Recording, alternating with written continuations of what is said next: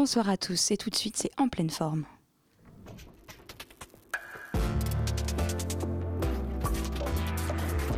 Bon cadeau à moi, c'est une toile que j'ai peint pour vous. Nous voilà débarrassés du superflu, on va pouvoir aborder l'essentiel. En pleine forme, l'émission contemporaine des arts sur Radio Campus Paris. En pleine forme. Mais si c'est là que je me rends compte que malheureusement, je vous ai beaucoup moins bien réussi que le pauvre. Fin de saison oblige, l'heure du bilan arrive. Depuis septembre, de nombreux festivals artistiques ont été annulés ou ont vu leurs subventions considérablement réduites. Et récente cerise sur le gâteau de la précarité, le lieu d'art contemporain de Quimper, le Quartier, connaissait ce week-end son dernier vernissage avant de devoir fermer définitivement ses portes après avoir perdu les subventions de la ville. Et pourtant, la création est toujours aussi bouillonnante et réjouissante, et c'est notamment dans la création à plusieurs, les regroupements d'artistes et de commissaires, que réside l'une des formes politiques de résilience face à la crise ambiante. Cette année a d'ailleurs été notamment marquée par la double exposition Coworkers, le réseau comme artiste, et Coworkers Beyond Disasters au Musée d'art moderne de la ville de Paris et à Béton Salon. C'est justement pour mettre en avant ces problématiques de la création multiple et de l'exposition polyphonique que nous avons le plaisir de recevoir aujourd'hui l'exposition Vertige en terrain plat qui se tient dans le prolongement d'une collaboration entre l'École des Beaux-Arts et le Master Art Contemporain et son exposition de Paris 4. L'exposition, qui réunit 13 artistes, artistes, dont Marcel de Villers, Pauline Lavoguez et Benjamin Testa, constituent un parcours entre divers lieux, les Archives nationales, la Brownson Foundation et la galerie Eva Meyer. Deux d'entre eux sont parmi nous, Raphaël Fabre et Guillaume Valenti. Bonsoir. Bonsoir. Bonsoir. Et nous recevons également deux des commissaires et critiques qui ont organisé l'exposition, Clara Daquin et Anastasia Krisanowska. Bonsoir. Bonsoir. Aujourd'hui, l'équipe d'En pleine forme est presque à son complet puisque sont autour de moi dans le studio Florian Gaëté, bonsoir Florian, Lily Bertou, Florence Zoli, Hugo, bonsoir à tous. Ils sont presque là, ils sont trop loin dans le studio car nous sommes près de 10 ce soir. Et, et nous entendrons également les chroniques tout à l'heure de Jeanne, de Florence et de Gaspard. Ils sont avec nous en ondes. Mais tout de suite, c'est l'heure de la dernière chronique agenda de l'année. Alors Lily, je crois que le programme est assez chargé avant l'été. En effet, ce mois-ci, je commence ma chronique agenda par trois propositions artistiques très différentes, mais toutes les trois autour de la performance. La première est une soirée performative qui se déroulera dans l'espace d'exposition du Bal, dans le 18e arrondissement, le 23 juin. Cette soirée est organisée conjointement avec les Beaux-Arts de Cergy et s'intitule Le Petit Tour hashtag 1 Rome. Elle réunit un groupe d'étudiants, d'artistes, de penseurs, mais aussi d'inconnus qui travaillent sur la notion de territoire depuis une ville européenne, Rome, lieu symbolique et réel. Cette soirée performative inaugurera plusieurs événements relatifs au Petit Tour. Y seront présentées les premières productions nées de ce voyage. Il sera question de macroéconomie, de cinéma, de lecture, de photographie, de chants ancestraux et de musique. Et qu'en est-il de la deuxième proposition de performance alors? C'est un tout autre lieu et un tout autre contexte. Cela se passe au Générateur à Gentilly du 25 juin au 2 juillet. Cette fois-ci, euh, ce sont les artistes Sophie Aymon et Ina Mayamura qui nous présentent une installation performative, euh, Arca Sono et Slomo Spacia, qui est une installation ou aussi un proto-dispositif lentement actif, mais aussi sonore et spatial. En fait, les deux artistes se sont lancés dans un long parcours et processus de création intitulé Scott. Et depuis 2015, ils expérimentent différentes formes d'installation in situ au cours de plusieurs étapes présentées en France et en Europe, et ce jusqu'en 2018. Ici, au travers de cette installation, ils recherchent des sentiments d'espace et essayent de construire une archéogéographie qui pourrait scanner notre contemporain fugitif. Je ne vous en dis pas plus à découvrir. Et qu'est-ce qu'il reste pour finir ce tour d'horizon du mois de juin? Si les deux événements que je viens d'énoncer ne vous tentent pas, je vous propose une autre manière d'aborder la performance sur tout un week-end avec la clôture du festival Visionnaire. Ce festival est dédié aux performances audiovisuelles avec des propositions de jeunes artistes et cela se passera au Jardin d'Alice à Montreuil les 24 et 25 juin. Le festival propose d'emmener les publics dans un parcours qui lie art contemporain, art numérique, performance et atelier dans une démarche plutôt expérimentale. Cette année, Visionnaire explore la spectralité des images et l'espace onirique des sons pour tracer de nouveaux espaces de composition sensible et de nouvelles représentations audiovisuelles mutantes. Au programme du week-end, donc, de nouvelles représentations sensorielles et installations des artistes Démolécularisation, LED, Vilaine et Adrien Deveau ou encore Asier Usu. À retrouver aussi le Visionnaire Lab et son Hackerspace, où il sera l'occasion pour vous de rencontrer les artistes. C'est quoi rencontrer des artistes en fait? Justement, tu fais très bien de me poser cette question parce que je voulais vous parler d'une rencontre et d'une visite de l'exposition de photographie Se souvenir de la lumière par les artistes Johanna G. Thomas et Ralil Horere au Jeu de Paume. Cinéastes et artistes libanais, ils tissent des liens thématiques, conceptuels et formels entre photographie, installation vidéo, films de fiction ou documentaires. Et depuis plus de 15 ans, leurs films, mais aussi leurs œuvres, produits à partir de documents personnels ou politiques, et élaborent des récits sur des histoires tenues secrètes face à l'histoire dominante. Le mardi 28 juin à 18h, les deux artistes nous convient à une visite de l'exposition qui est d'ailleurs gratuite pour les étudiants et les moins de 26 ans. Et ce peut être un bon moyen pour discuter et échanger de manière informelle autour de la réécriture de l'histoire, la construction d'imaginaire, mais aussi des modalités de narration contemporaine. Aussi, si vous aimez discuter avec les artistes et être au plus proche de la création contemporaine, je vous conseille l'ouverture au public des ateliers des beaux-arts de Paris avec l'exposition des travaux des étudiants le 30 juin. De 18h à 23h, plus de 40 ateliers s'ouvrent au public et présentent leurs travaux. Voilà, vous pouvez retrouver tous les liens des événements que je viens de citer sur la page internet de l'émission. Merci. Eh bien, merci beaucoup Lily. Et c'était une merveilleuse transition puisque nous avons euh, notamment des étudiants, des anciens étudiants des Beaux-Arts de Paris. Donc peut-être pour commencer euh, cet entretien sans transition aucune, euh, est-ce que vous pouvez nous expliquer un peu en quoi consiste cette association Mathilde Expose? Comment est-ce que cette association est née et comment est-ce qu'elle fonctionne? Très clairement, on est né dans le cadre du Master Pro Art Contemporain et son exposition à Paris-Sorbonne. Et euh, il a dit mois, on s'est rencontrés, on s'est disait, euh, voilà, on est dans ce projet, il faut bien monter une association, comment on pourrait s'appeler telle et euh, du coup, on a trouvé son nom par rapport à, une absence euh, d'une personne euh, qui était inscrite dans notre master, mais qui n'est jamais venue, qui s'appelait Mathilde. du coup, on s'est dit, c'est. Elle doit s'en manger les doigts maintenant. Ouais, peut-être. elle est au courant, parce qu'on ne sait pas, en fait. Je pense qu'elle est au courant. Je pense qu'elle est au courant. Du coup, on a trouvé cette chose qui nous liait tous, elle a dit moi. On s'est rencontrés par rapport à une absence. Et c'est la première fois que vous arrivez à organiser une exposition collective ou, c'est, où vous avez également d'autres activités au sein de l'association? Non, c'est notre, euh, c'est notre activité principale. Donc là, c'était le, la, première, euh, la première exposition. Euh, y a, le vernissage a lieu déjà il y a une, semaine, dix jours. Est-ce que vous êtes content du résultat? Peut-être je vais poser la question aussi aux artistes pour ce premier vernissage. C'était peut-être ou pas votre première exposition collective, mais en tout cas cette exposition-là dans, plusieurs galeries avec plusieurs artistes des beaux-arts. Est-ce que vous êtes euh, assez content du résultat et de la, visibilité que ça a pu vous donner?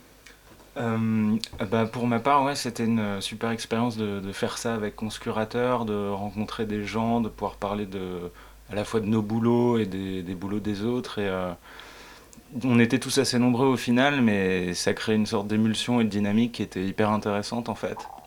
Et vu que le processus était euh, sur toutes les étapes de l'exposition, en fait, on a, fait, on a vraiment participé à toute l'aventure avec les, curateurs et c'était assez euh, enrichissant pour ça. Merci. Alors, euh, aussi, une autre chose à propos de Mathilde Expose, c'est que dans le texte du catalogue, Mathilde Expose est présentée comme une forme de personnage de fiction. Est-ce que vous pourriez nous raconter un peu plus cette volonté de, de présenter comme un, une entité invisible mais fictionnelle qui dit je et qui explique un peu comment elle pense. Eh bien, tout à l'heure, vous parliez de, collectif, justement, et euh, je crois que pour euh, rassembler un collectif, c'est important de euh, trouver une manière de parler d'une seule voix. Et ce personnage, c'était une façon pour nous de créer un propos d'exposition clair, cohérent. Et il y avait 11 commissaires. 11 pensées différentes. Et donc, en fait, euh, Mathilde rassemble un petit peu le va-et-vient entre ces pensées.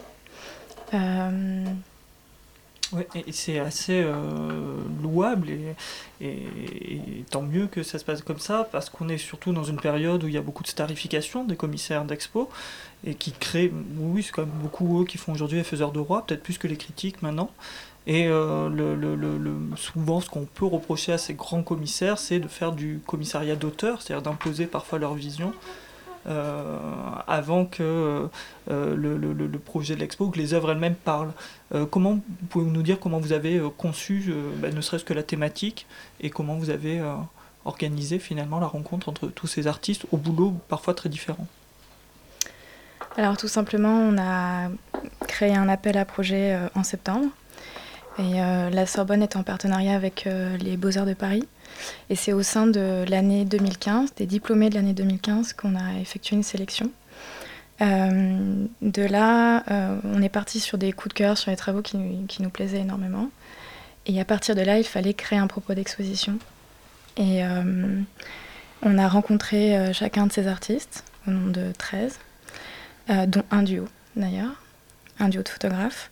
Et comme ce sont de jeunes artistes, ils ont assez vite voulu créer de nouvelles euh, productions, montrer de nouvelles choses par rapport à ce qu'ils avaient déjà montré euh, euh, à Lensba ou ailleurs. Et donc on s'est retrouvé avec pas mal d'œuvres qui étaient finalement en cours. Donc voilà, créer cette exposition, ça a été un mélange de production, de un parcours d'idées entre plusieurs, plusieurs personnes, à la fois les artistes, à la fois les commissaires. Et, et cette idée de vertige, en fait, euh, euh, vient du fait qu'on s'est dit que les artistes, finalement, créaient des, des, basculements dans, la, dans notre réalité, dans notre perception de la réalité. Et ça pouvait provoquer, euh, finalement, une perte de repères, des jeux de faux semblants, une impression trompeuse. Et les artistes sont là, effectivement, pour perturber cette perception du réel.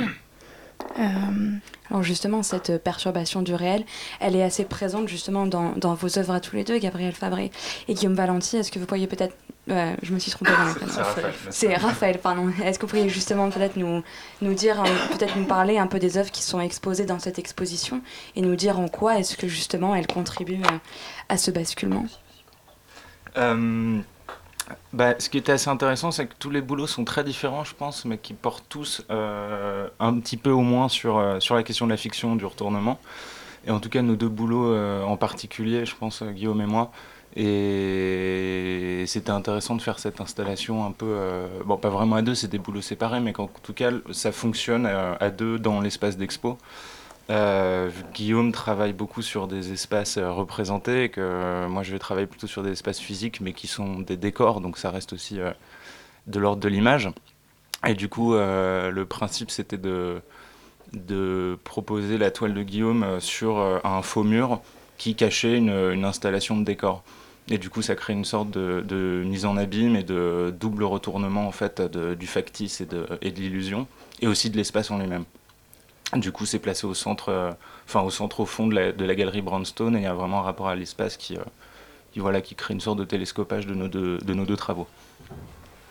Et donc il y a une, euh, je crois aussi une volonté commune un peu de, venir perturber le, White Cube et dans son polissage, puisque en construisant cette nouvelle cloison et en représentant une cloison qui n'est pas là, puisque votre œuvre représente une, est une peinture de grille et d'espace qui n'est pas vraiment là, est-ce que vous partagez cette volonté de, est-ce que vous partagez cette volonté de détruire le White Cube euh, dans son polissage euh, C'est quelque chose qui est important pour vous?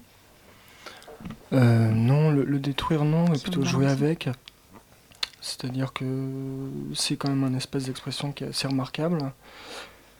il ne s'agit pas voilà, d'être iconoclaste, d'essayer de tout détruire, mais au contraire de, se servir un petit peu de, de cet espace architectural pour en faire voilà, quelque chose pour le porter à son maximum d'expressivité. Voilà, il ne s'agit pas d'être iconoclaste. Qu'est-ce que vous entendez par iconoclaste, justement? C'est-à-dire imaginer un, euh, un après White Cube, une sorte de. Voilà, de. quelque chose d'alternatif euh, à l'exposition. Non, non, il ne s'agit pas de ça, il s'agit simplement de. de jouer avec l'espace c'est pas tellement de la critique enfin pour ma part il s'agit pas de critique de critique institutionnelle. Il s'agit pas de, voilà, de remettre en question l'espace du White Cube, il s'agit de jouer avec, de composer avec et d'en exprimer aussi picturalement voilà, son potentiel.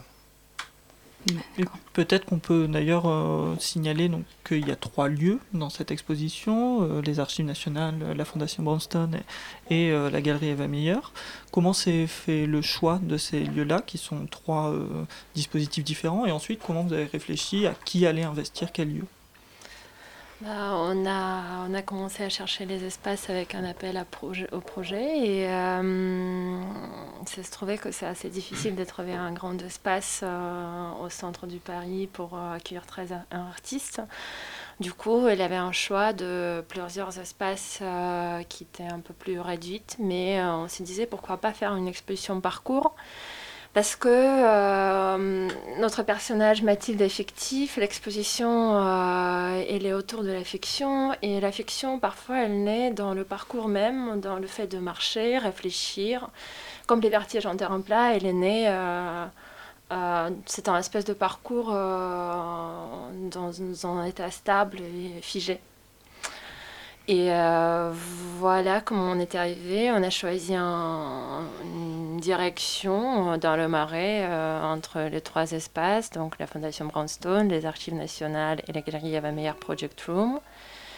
Et on s'est dit, euh, pourquoi pas enfin, ne pas essayer de euh, expérimenter un peu plus avec euh, l'exposition et euh, pourquoi ne pas la démultiplier en plusieurs expositions qui font tous la même, qui répondent aux mêmes questions. Et après, le choix des artistes, et, par rapport à chaque lieu, c'était discuter et rediscuter avec les artistes même. Et euh, on a fait visiter les trois espaces aux artistes et on a, c'était une euh, décision euh, collective plutôt. Comment s'est fait la répartition justement des artistes entre les différents lieux et entre les, sous-sols, notamment le sous-sol de la galerie Eva Meyer, qui a été investi de manière assez particulière. Est-ce que ça a été facile de trouver aussi une galerie qui puisse avoir un étage, qui puisse avoir des recoins et aussi des lieux pour construire un peu des, des, petits, repères comme il y en a un peu dans les différents lieux de l'exposition? Ou est-ce que c'est vraiment vous qui avez réussi à, imposer votre point de vue de commissaire sur ces lieux comme vous l'auriez fait de tout autre lieu? En fait, c'était pas volontaire, mais on a travaillé, enfin, on a reçu une possibilité de cet espace et on a travaillé à partir de cet espace. Et euh, après, quand Florian Merman a visité euh, la galerie Eva Meyer, elle a tout de suite avait un coup de cœur pour euh, cette petite cave à la galerie Eva Meyer et elle voulait la peindre en rose et faire son jardin artificiel là-dedans. L'idée, c'était quand même de regarder chaque artiste et leur pratique il y a certains qui sont plus à l'aise dans des expositions de groupe, qui vont faire des pièces, des objets, et d'autres qui ont besoin d'installer leur monde. Donc euh, pour Julia et Mermin, ça tombait très bien euh, dans ces caves, puisqu'ils pouvaient installer vraiment leur monde, leur espace, et on pouvait le, pénétrer quelque part. Euh, pour Raphaël également, il a, dédoublé un mur et il a créé son monde à l'intérieur de la, de. Euh, et, je pense qu'il y avait aussi cette idée de respecter la pratique des artistes et ce qu'ils voulaient faire. C'était pas absolument de faire une exposition de groupe pour faire une exposition de groupe et de prendre des objets et les mettre ensemble, mais c'était aussi de pouvoir, quand ils le souhaitaient, euh, les laisser créer leur monde dans un espace. Merci beaucoup. on va continuer cet entretien après une petite pause musicale.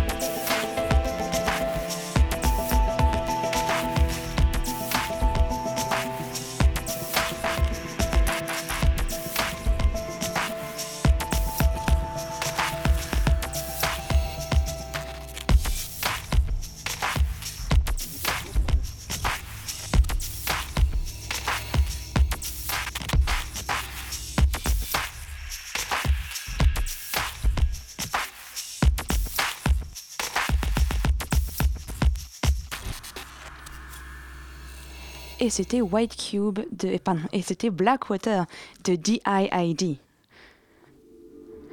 En pleine forme. En pleine forme. Et nous sommes toujours sur Radio Campus, sur Radio Campus Paris en compagnie de Raphaël Fabre, Guillaume Valenti, Anastasia Krisanowska et Claire Daquin pour parler de l'exposition Vertige en terrain plat. Alors Clara Daquin, vous avez récemment publié un article dans Art Presse 2 sur cette thématique justement du collectif et vous insistez sur cette question de la manière dont ces collectifs ont une dimension politique. Est-ce que Mathilde Expose porte un peu cette vocation politique et alternative justement? Est-ce que c'est quelque chose d'important à vos yeux? Je dirais pas que Mathilde Expose est alternative, parce qu'elle naît au sein de deux institutions très institutionnalisées, donc c'est un petit peu compliqué de dire qu'elle est alternative. Euh, concernant le politique, euh, il y a toujours du politique quelque part. On parle toujours de choses qui se passent dans le monde quand on est artiste et quand on est commissaire. Euh, je pense que quand on parle de fiction et de perception du réel qui est mise à mal, qui est perturbée, je pense qu'en ce moment on vit dans un monde où notre perception du réel est mise à mal. Quand on commence euh, ce projet, euh, euh, il se passe quelque chose en novembre d'assez terrible. Mm. Et évidemment, le bug, la sensation de vertige, elle se trouve là aussi, évidemment. Donc le, politique, il est présent. On n'est pas, pas des gens qui vont parler politique, on n'est pas un collectif qui va faire de l'art politique. En revanche, le politique est toujours sous-jacent. Ça vient de soi. Voilà même si le, le fait d'avoir un collectif de commissaires est peut-être un peu plus rare que les collectifs d'artistes, donc c'est aussi un choix euh, euh, plus compliqué, j'ai l'impression, à gérer, dans la mesure où voilà, c'est des décisions collectives, alors que bon, quand on est dans une économie partagée des artistes, on comprend pourquoi ils se rassemblent, mais chez les commissaires, je trouve ça plus, plus compliqué. Est-ce qu'il y a des, des, résistances à ce collectif? Est-ce que tout se passe euh, d'une façon assez fluide? Ça dépend. Euh, la fluidité, c'est important et, ça permet de finaliser les projets. Et euh, quand il y a des choses qui se percutent, c'est là où c'est aussi extrêmement intéressant. Et quand on est 11, on a 11 visions différentes d'une exposition. Mm. Et quelque part, ça nous permet de faire une exposition plus riche. Je ne vais pas dire qu'elle est euh, extraordinaire, cette exposition, mais en tout cas, elle est plus riche. personnellement, toute seule, j'aurais pas pu faire une exposition aussi, aussi riche voilà, d'idées, de, de, de, formats. Alors justement, on parlait tout à l'heure de voilà comment vous vous êtes regroupés euh, entre, entre commissaires. Est-ce que vous aviez aussi comme volonté de permettre la promotion de jeunes commissaires et de jeunes critiques? Parce que l'exposition s'accompagne d'un catalogue qui est un bel objet et qui est assez riche de textes. Chacun des artistes, y compris le duo, a son propre article sur son travail. Est-ce que c'était aussi important pour vous de mettre en avant euh, euh, non seulement la jeune création, mais aussi la jeune critique? Vous-même avez écrit dans le catalogue, mais pas seulement, vous êtes assez nombreux à avoir écrit. Est-ce que ça faisait partie des, choses que vous aviez vraiment envie de, mobiliser? Sachant effectivement qu'il y, a beaucoup de choses pour les jeunes artistes, mais finalement beaucoup moins pour les jeunes commissaires ou pour les jeunes, euh, ou les jeunes critiques. Donc c'était aussi une plateforme euh, intéressante pour ça. Absolument. Anastasia justement me disait qu'il n'y avait pas... Euh, de formats, de, de, possibilités pour les jeunes commissaires euh, de faire des choses euh, à Paris. Tu me parlais de, choses qui existent à l'extérieur de France. C'est vrai qu'à Paris, on, pensait qu'il y a, pense qu'il y a un petit manque. Mm, mm, mm. Et donc, vous, justement, vous essayez de combler ce manque-là. Comment est-ce que vous avez trouvé les critiques qui, qui écrivent dans le catalogue? Est-ce qu'ils font tous partie de, de l'association Mathilde Expose? Oui, exactement. Et en fait, le catalogue était prévu par euh, le partenariat entre UNSBA et la Sorbonne. Et euh, je pense que c'est aussi l'initiative de la Sorbonne de faire promouvoir la jeune critique d'art et les historiens de l'art. Et euh, en gros, chaque, chaque membre de notre association a écrit un texte, voire deux, sur l'un des artistes qui ont participé dans l'exposition. Alors, une petite question peut-être pour vous, Raphaël Fabre et Guillaume Valenti, on parlait tout à l'heure de la question de la fiction. Euh, est-ce que, de quelle manière est-ce que la fiction est quelque chose qui compte dans votre travail? Est-ce que vous avez cette sensation-là que c'est quelque chose d'important ou au contraire, euh, pas vraiment euh, Enfin, de quelle manière est-ce que vous vous saisissez de cette question-là? Alors oui, pour ma part, c'est extrêmement important la fiction dans mon travail de, de, peinture. Alors en fait, cette toile, elle est replacée dans un corpus que j'ai peint pour mon exposition de fin de diplôme aux au Beaux-Arts de Paris. Et je, je peignais, enfin je prenais en compte des espaces d'exposition, dans des espaces architecturaux dans lesquels je plaçais des œuvres la plupart du temps fictives, qui venaient un peu au fil du pinceau, c'est-à-dire au fil aussi un petit peu du déroulé de la peinture. Donc euh, il y a une sorte de mélange, en tout cas que j'essaye d'opérer dans mon travail, entre une base photographique euh, qui est souvent donc, euh, prise sur des, des blogs d'art contemporain, des, sites internet, etc., relatifs à, à l'actualité des expositions, et puis tout un processus donc, de fiction, un processus pictural qui se surajoute euh, à la première démarche documentaire, à ce premier matériau documentaire qui est la photographie d'exposition. Voilà. Et pour vous, Raphaël Fabre, donc l'œuvre que vous exposez ici s'appelle Attic Salt. On disait tout à l'heure que vous avez construit une cloison supplémentaire pour y mettre cette œuvre. Peut-être que vous pourriez nous décrire un petit peu son, son fonctionnement parce qu'elle est à la fois euh, visuelle et sonore. Alors euh, oui, dans ce cas-là, c'est euh, la fiction est très importante et euh, l'idée c'était de créer une sorte de fausse arrière-salle, de faux grenier ou de faux débarras de, l'exposition. Et du coup, j'ai reproduit un mur en fait qui existe déjà dans le fond de la galerie et je l'ai juste avancé un tout petit peu pour créer une sorte de couloir derrière assez assez étroit. Euh, et, du coup, ce qui m'intéressait, c'était de jouer avec la structure de ce que pourrait être cet espace-là et d'utiliser en fait une sorte de fausse vieille charpente, euh, comme on peut en voir dans des greniers ou, dans des mines. Et la forme particulière en fait de cet espace-là, qui est en fait du coup très étroit et très haut de plafond en même temps, euh, faisait que ça devenait une sorte de non-espace, comme pourrait l'être une arrière-salle de, de n'importe quel endroit de fiction d'ailleurs. Euh, et, du coup, ça devient un, oui, un endroit qui pourrait pas exister, qui se mélange, qui est indéfini, qui est entre le grenier, la mine, euh, ou même la, chapelle, euh, vu la hauteur du, de, ce petit espace-là et comment elle est présentée. On, pense, on peut penser aussi à une notion de sacré. Et c'est tout ça qui se mélange en fait et qui, crée un lieu à la fois super étrange a priori et très, très faux, très, très imprévisible, impossible. Et c'était donc une volonté pour Mathilde Expose de faire une exposition. On lit dans le catalogue que Mathilde Expose veut toujours faire des expositions thématiques. Est-ce que cette année, la fiction faisait partie d'une thématique ou c'était finalement presque un hasard que les différents artistes exposés aient eu cette, euh, cette volonté commune de se saisir de la question de la fiction C'est là qu'intervient un peu le travail de, de commissaire finalement, c'est de euh, rassembler ces travaux sous une thématique et la fiction faisait partie effectivement des, choses qui nous ont le plus intéressés. Et c'est cela qu'on est allé chercher dans les travaux euh, des artistes. Alors peut-être une, une, question qui va sembler un peu générale, mais vous êtes jeune artiste, vous êtes récemment diplômé des beaux-arts. Comment est-ce que la vie s'organise pour vous euh, en tant que jeune artiste récemment? Est-ce que vous avez réussi à avoir votre atelier Ce sont des questions qui sont très larges, mais qui peut-être peuvent intéresser nos auditeurs. Comment ça se passe pour vous depuis votre diplôme des beaux-arts? Euh, ah, dans mon cas, j'ai pu avoir un atelier avec des, avec des anciens étudiants des beaux-arts et des arts déco et de Arson. Donc euh, c'est ça qui est plus facile quand on est, quand on est plusieurs et qu'on se met en groupe, c'est qu'on arrive mieux à s'organiser et, à, se lancer dans des projets comme ça qui ne sont pas forcément faciles quand on sort de l'école. Et puis le reste, euh, c'est du coup des, des, appels à candidature, des dépôts de dossiers, euh, des préparations d'expositions, euh, des rencontres. Et voilà, on essaye de, rester occupé, de, produire des choses et, et de travailler. Merci. Et pour vous, Guillaume Valenti pour moi, c'est exactement la même chose. Je suis dans un atelier collectif et puis donc voilà, ma vie elle est rythmée par les différents dossiers envoyés pour euh, les différents appels à candidature. Et puis euh, divers petits euh, boulots d'assistant évidemment pour donc voilà, petite main de l'art contemporain, on a toujours besoin. voilà. On voit donc à nouveau la force du collectif. On se retrouve à nouveau après une petite pause musicale.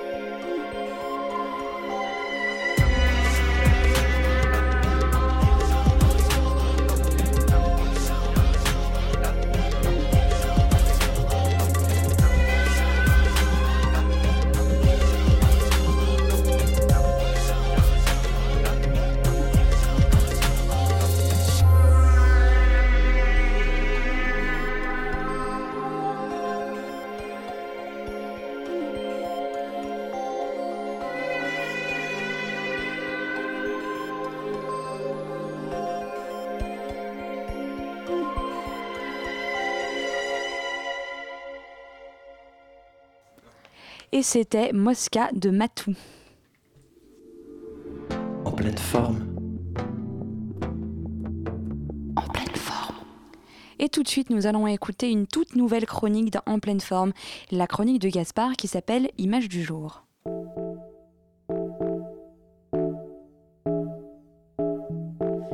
Je m'appelle Marion Islaine, je suis la directrice du festival Circulation, qui est un festival de photographie de jeunes photographes européens, qui a lieu au 104 euh, jusqu'au 7 août et qui est ouvert du mercredi au dimanche.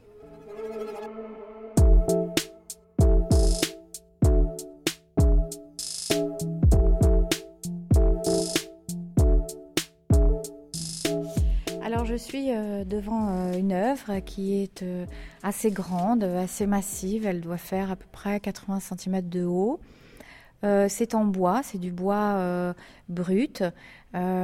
travaillé, ça, ressemble plutôt à un, cadre, je dirais, de la Renaissance, mais de la, première Renaissance assez, assez tôt. Et puis, au milieu, il y a une forme ronde.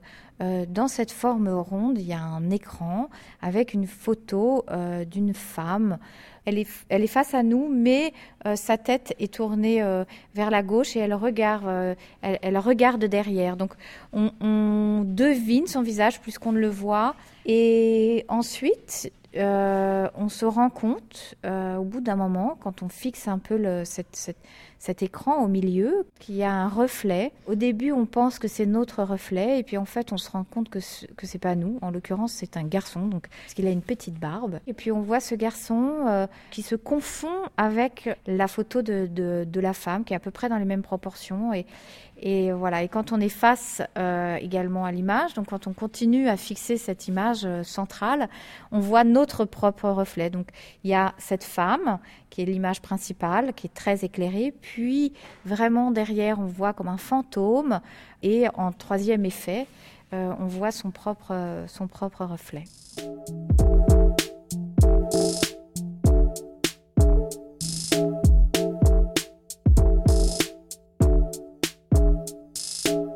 fait choisir cette image, c'est qu'elle est, elle est, assez atypique dans, dans, euh, dans, notre exposition, qui est plutôt euh, une exposition centrée sur la photographie, euh, la jeune photographie contemporaine, parce qu'elle elle mixe de la sculpture, puisque le, bois, le cadre est sculpté, de la vidéo, de l'image, et voilà, je trouve que c'est un travail qui est intéressant, qui est, assez, pluridisciplinaire, donc c'est une image intéressante.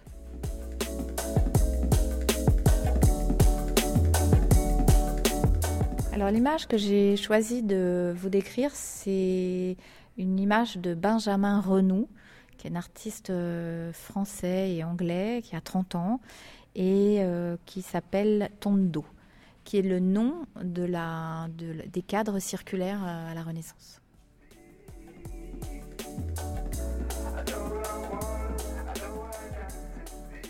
Et c'était donc la chronique Image du jour. Et tout de suite, nous écoutons une autre chronique, cette fois-ci qui a été enregistrée place de la République par un Jeanne, qui est allé demander à Cécile C comment s'organisait le collectif Auteur debout. Bonjour Cécile. Bonjour Jeanne.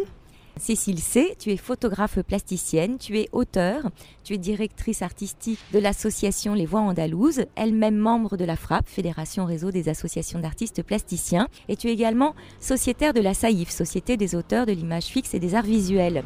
Cécile, tu es également initiatrice du groupe Auteurs debout, Place de la République. Peux-tu nous parler de l'émergence du groupe Auteurs debout? Oui, alors euh, en fait, je suis allée assez rapidement à, Nuit debout. Au bout de quelques jours, je suis allée faire un tour.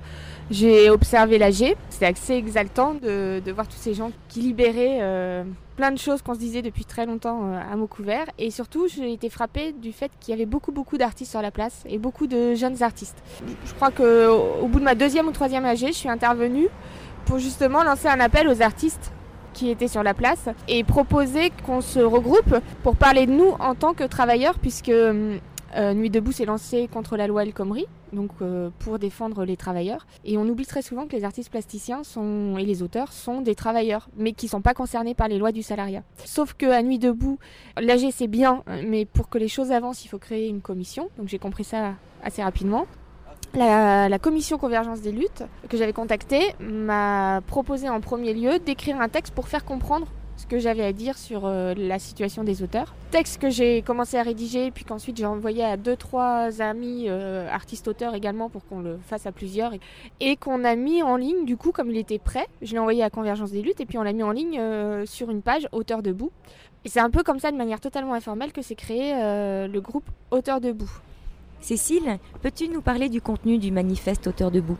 Alors, euh, ce texte, c'est un peu une bouteille à la mer lancée et aux artistes et au grand public pour parler de la situation des artistes en tant que travailleurs et pointer du doigt tout un tas de dysfonctionnements dans nos pratiques, euh, comme la culture de la gratuité qui fait qu'un artiste, systématiquement, comme il s'éclate dans ce qu'il fait, il ne devrait pas faire payer son travail. Euh, la situation des femmes artistes aussi qui n'est pas simple. Et puis, euh, on pointait aussi deux lois qui sont en discussion actuellement, qui sont un peu nos lois El Khomri à nous. Une loi sur euh, l'exception de panorama, qui a été votée depuis, et euh, une autre loi qu'on appelle la loi création, et dans laquelle il y avait un amendement qu'on essayait de faire déposer pour faire en sorte que Google, en tant que, Images, en tant que diffuseur, paye une taxe aux artistes euh, dont les images sont publiées sur la plateforme. Cécile, comment se développe le groupe Auteur debout aujourd'hui, après le 31 mars? Alors, euh, Auteur debout, c'est euh, un groupe euh, Facebook de euh, entre 3 et 400 personnes. C'est une page Facebook qui a rassemblé euh, près de 900 personnes aussi. Et la première réunion a permis à une quarantaine d'auteurs de, de venir et d'échanger. Donc ça, c'était très positif. Ensuite, on a un peu la même difficulté que tout le mouvement, c'est-à-dire qu'il faut durer. Et les, réunions se sont un petit peu espacées et puis il y a un autre groupe qui nous intéresse beaucoup qui s'appelle Art Visuel Debout. On aurait pu nous-mêmes s'appeler Art Visuel Debout puis on a décidé d'inclure, euh, d'être transversal. Donc là on est en, train de voir comment pourrait évoluer le groupe au sein de Nuit Debout. Est-ce qu'on devrait euh, euh, fusionner comme ça se fait parfois des commissions? Est-ce qu'on doit maintenir une réunion hebdomadaire ou... Donc on est dans un- une période un petit peu de transition et on n'a pas résolu encore toutes les questions. Cécile, comment peut-on vous retrouver? Le plus simple, c'est d'aller sur euh, Facebook, Auteur Debout. Et on a également tous nos comptes rendus qui sont en ligne sur euh, le wiki de Nuit Debout. Donc il faut aller sur le wiki Nuit Debout, puis Paris, puis Commission Culture. Et dans la Commission Culture, il y a Auteur Debout. Et enfin, on a une adresse mail. Donc c'est paris.auteur au pluriel debout, arrobase, liste, L-I-S-T-E, point, nuitdebout.fr. Très bien. Merci beaucoup Cécile, à bientôt. Merci Jeanne. Merci beaucoup pour cette chronique, Jeanne. Et tout de suite, c'est l'heure d'une grande table ronde autour des coups de cœur et peut-être éventuellement des coups de gueule de cette année qui a été riche et ça tombe bien. Nous sommes 10 dans le studio pour pouvoir en parler. Alors, peut-être une première question à l'incantonade pour voir qui est le premier à répondre. Quelle exposition en galerie vous a le plus séduit cette année? Qui, veut- qui répond en premier? Personne? En galerie Non? Personne? Quelle est l'exposition en centre d'art qui vous a le plus séduit cette année En galerie. Christo Doulas Panayotou, c'est quand même Ménour. D'accord. Qui a été présenté pour la première fois, qu'on a vu beaucoup à l'international, euh, à Documenta, Performa, et qui n'avait pas eu encore. euh, Enfin, si, il a vu le Cake Bretigny, mais, euh, mais en galerie, c'était la première fois, et moi j'ai beaucoup aimé son travail. Et peut-être euh, exposition en centre d'art ou en foire ou qui vous auraient séduite Oui, Florence? En biennale Moi, je voulais parler de la Biennale d'art contemporain de Lyon. C'était euh, en fin d'année, euh, fin 2015. Et je voulais parler, mon coup de cœur, c'était un artiste, Massinissa, Selmani, pardon. Moi, c'était une découverte pour moi. Il présentait à la Biennale de Lyon, il me semble, euh, au musée d'art contemporain, cinq estampes, cinq dessins minimalistes, avec ça et là un parapluie, un micro, la mer. Le trait était fin, presque inexistant parfois, le résultat remarquable. Et sur le dernier dessin, une embarcation s'éloigne sur la mer, emportant des migrants à la recherche d'une vie meilleure. Donc c'était hyper beau. Et cette année, il a gagné le dixième prix Art Collector. Donc il monte, il monte, et belle découverte. Peut-être aussi des expositions institutionnelles que vous auriez vues dans les... au Centre Pompidou, au Palais de Tokyo, il y a eu énormément de choses. On est dans les coups de cœur ou les coups de gueule? On peut, on- je voulais garder les coups de gueule pour la fin, mais on peut y passer tout de suite. Les coups de gueule, moi je- j'en aurais un. Peut-être qu'on va pouvoir lancer quelque chose sur euh, l'exposition au Grand Palais, qui était quand même euh, un succès euh, relativement mitigé. Carambolage. Ouais. Qui a, qui a vu cette exposition? Oui. Alors qu'en avez-vous pensé? Moi aussi, j'ai plutôt aimé cette exposition, bien que euh, la scénographie et l'accrochage euh, étaient un peu difficiles, un peu ennuyants. Mais, Mais le euh, principe fonctionnait assez bien. oui, et je trouve que je ça nous, nous engageait beaucoup en tant que public. Et c'était plutôt pas mal. Enfin, il y a une sorte d'autonomie comme ça du public qui était rendue. Et je trouvais ça assez astucieux. Hugo, je crois que tu avais un coup de gueule toi aussi. Alors oui, moi j'ai un coup de cœur et un coup de gueule. Je reste dans le mainstream, si c'est ma mission ici, c'est d'apporter du mainstream. Dans le, dans le coup de cœur, vous savez que j'adore euh, la, médiation euh, artistique, la médiation culturelle, la médiation en règle générale. Et j'ai trouvé l'expo Gueluc au musée en herbe vraiment extraordinaire parce que à travers vraiment un, dessin totalement accessible à la fois pour des enfants qui vont être initiés euh, à des œuvres plus complexes et à la fois pour des adultes pour découvrir des tableaux qu'ils connaissent peut-être. Je trouve que la médiation fonctionne super. Ça a été une idée à la base de la, médiatri- de la, directrice du musée en herbe qui a proposé ça à Gueluc. Gueluc après a étendu le concept, on a sorti un livre et tout ça. Je trouve que, la démarche et le résultat est extraordinaire. Mon coup de cœur, ça reste dans le mainstream. Mon coup de gueule, ça reste dans le mainstream. C'est la fermeture euh, de, la Pinacothèque de Paris. Elle est décriée. euh, et je, veux bien croire. Son directeur, euh, Marc Castellini, est aussi, pour tous les propos qu'il a pu tenir, potentiellement décriable également. Mais toutes les expos de la Pinacothèque de Paris sont signées au début par des, par des éditoriaux de, de ce directeur, Marc et je trouve qu'il a une vision du monde de l'art extraordinaire. À, chaque fois, ses éditoriaux sont, euh, éditos sont, euh, sont, très pédagogiques, permettent euh, aux visiteurs d'entendre euh, l'art euh, d'une manière différente, de théoriser les œuvres, de théoriser l'évolution de la manière de peindre. J'adorais complètement ce type, et je trouve que la fermeture de la Pinacothèque, euh, bah, euh, c'est pour ça qu'elle elle est dommageable. Mais il va revenir a priori avec un nouveau projet. Alors Lily, je crois que tu avais aussi un coup de gueule. Euh, oui, alors moi c'était juste en une phrase, euh, un petit coup de gueule pour revenir sur deux événements euh, qui ont déjà fait couler beaucoup d'encre. C'était la dégradation des œuvres de Paul McCarthy à Paris et celle d'Anish Kapoor à Versailles. Euh, voilà, on en avait déjà beaucoup parlé, donc je vais pas m'étendre là-dessus, mais c'est juste que j'avais été particulièrement choquée euh, de voir la véhémence et euh, l'énergie hallucinante que des gens peuvent avoir contre des symboles de l'art contemporain en fait. Voilà. Peut-être euh, Florian, oui, un coup de gueule aussi. Alors moi mon coup de gueule il va au Palais de Tokyo pour l'ensemble de son œuvre cette année euh, où je trouve qu'on rentre de plus en plus dans une, une économie de parcs d'attractions, ça commence à me fatiguer. Il y a des visites illico en 30 minutes maintenant. Oui, voilà. Et puis, euh, et puis alors, je crois que ça, le, le summum, c'était Doody Store quand même, qui, voilà, avec la parade. Là, on est dans, dans quelque chose de particulièrement presque vulgaire. Euh, donc ouais, je, je très déçu par Palais Tokyo cette année. Il est temps qu'on le dise euh, un peu plus publiquement. Et par contre, mon coup de cœur était euh, bah, pour toutes les initiatives collectives des, des artistes de la petite couronne, les artistes Run Space, euh, les ateliers collectifs, euh, Shake It, Celsius, euh, le Vent de la Baleine, qui ont fourni un travail génial. Moi, j'ai vu des expos superbes là-bas. Je suis vraiment très curieux de voir ce que ça donne, cette économie-là, qui arrive à se passer parfois à des galeries ou travailler en collaboration avec eux.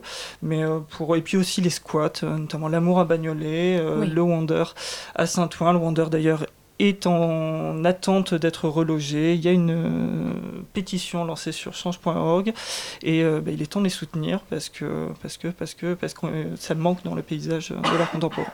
D'ailleurs, nous espérons pouvoir dédier une émission dans- en pleine forme au squat et aux lieux alternatifs de l'art contemporain. Ce sera peut-être l'année prochaine. Avant de finir cette, cette table ronde, est-ce que quelqu'un aurait un dernier mot? Tout dernier mot eh bien non, nous allons tout de suite écouter le PAD, le, la chronique de Florence, qui est allée à la soirée sonore d'Arte Radio au Centre Pompidou. Rendre audible le musée, c'est le pari du Centre Pompidou ce jeudi soir du mois de mai. Les visiteurs se pressent pour découvrir la soirée sonore organisée par Arte Radio à l'occasion de la sortie de la nouvelle application du Centre Pompidou. Je vends le rêve par kilo. Je suis un diffuseur d'ambiance culturelle. J'utilise le son d'une rambarde. Arte Radio, soirée sonore. Un audioguide imaginaire, Je suis ici, une mini-fiction d'Emma Broughton,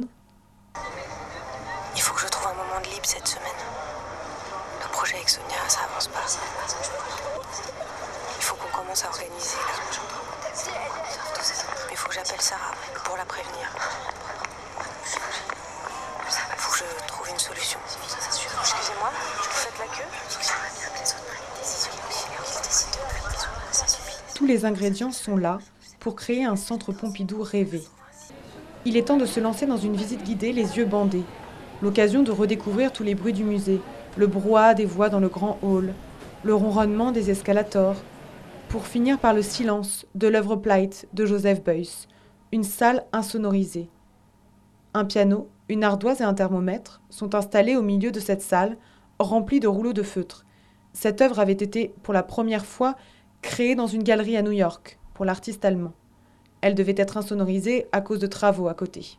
Jérôme, étudiant de 22 ans à Sciences Po, est plutôt convaincu. Je pensais qu'en fait, les yeux, étant les yeux bandés, ça changerait pas grand-chose, alors que là, le- la, la perception est quand même drôlement amplifiée et qu'on on prête attention à des, des bruits qu'on ignorerait sinon euh, totalement. Et c'est ça le, le- le véritable intérêt, selon moi. Au fond d'un couloir, nous attend un ovni musical. Il s'appelle Fantasio et nous livre en anglais, en français et en italien une performance à la contrebasse. la mort, celui sur lequel vous vous précipitez, sans jamais me ressusciter. J'ai su supporter les pieds tordus de l'humanité, les cuisses blanches, les ventres ronds, un des petits pingouins lovely Nous déambulons dans des paysages, des voix, des sons qui investissent les salles du musée. Mais au-delà de cela, cette soirée est finalement surtout une bonne manière de revoir les plus belles œuvres du Centre Pompidou. Eh bien, c'était la fin de cette chronique de Florence. Et tout de suite, je laisse la parole à notre cher bénévole Hugo, qui, je crois, a un quiz à nous proposer. Le Quick Quick Quiz. Bonjour à tous, bienvenue dans le Quick Quick Quiz. Le concept du jeu, je vous le rappelle, hein, euh, trois questions. Il y a trois propositions de réponses. Je vous propose à tous de participer et on verra euh, qui gagne. Aujourd'hui, c'est la tradition, on fait gagner à chaque fois des petits cadeaux. Aujourd'hui, le vainqueur repartira avec un éléphant gonflable pour sa piscine cet été, designé par euh, Jeff Koons. On va s'éclater. Question numéro 1. Où et quand a eu lieu, question grand banditisme, le plus grand braquage d'œuvres d'art de l'histoire? Petit A, en 2010 au musée d'art moderne de Paris, où, entre autres, des œuvres de Picasso, Matisse, Braque, Modigliani et Léger ont été dérobées.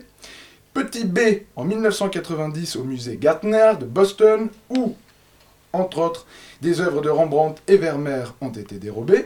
Et enfin, petit C, en 1972, au musée de la robinetterie de Friville-Escarbotin, qui existe dans la Somme, où un pommeau de douche Louis XV a été subtilisé.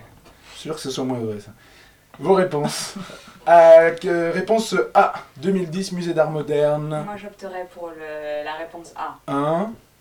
Ok. Euh, petit B, 90 à Boston. Ouais, B. Oui, Ouais. oui. Ouais, B, Ouais, B ah, aussi. Et petit C, au musée de la robinetterie de Friville-Escarbotin.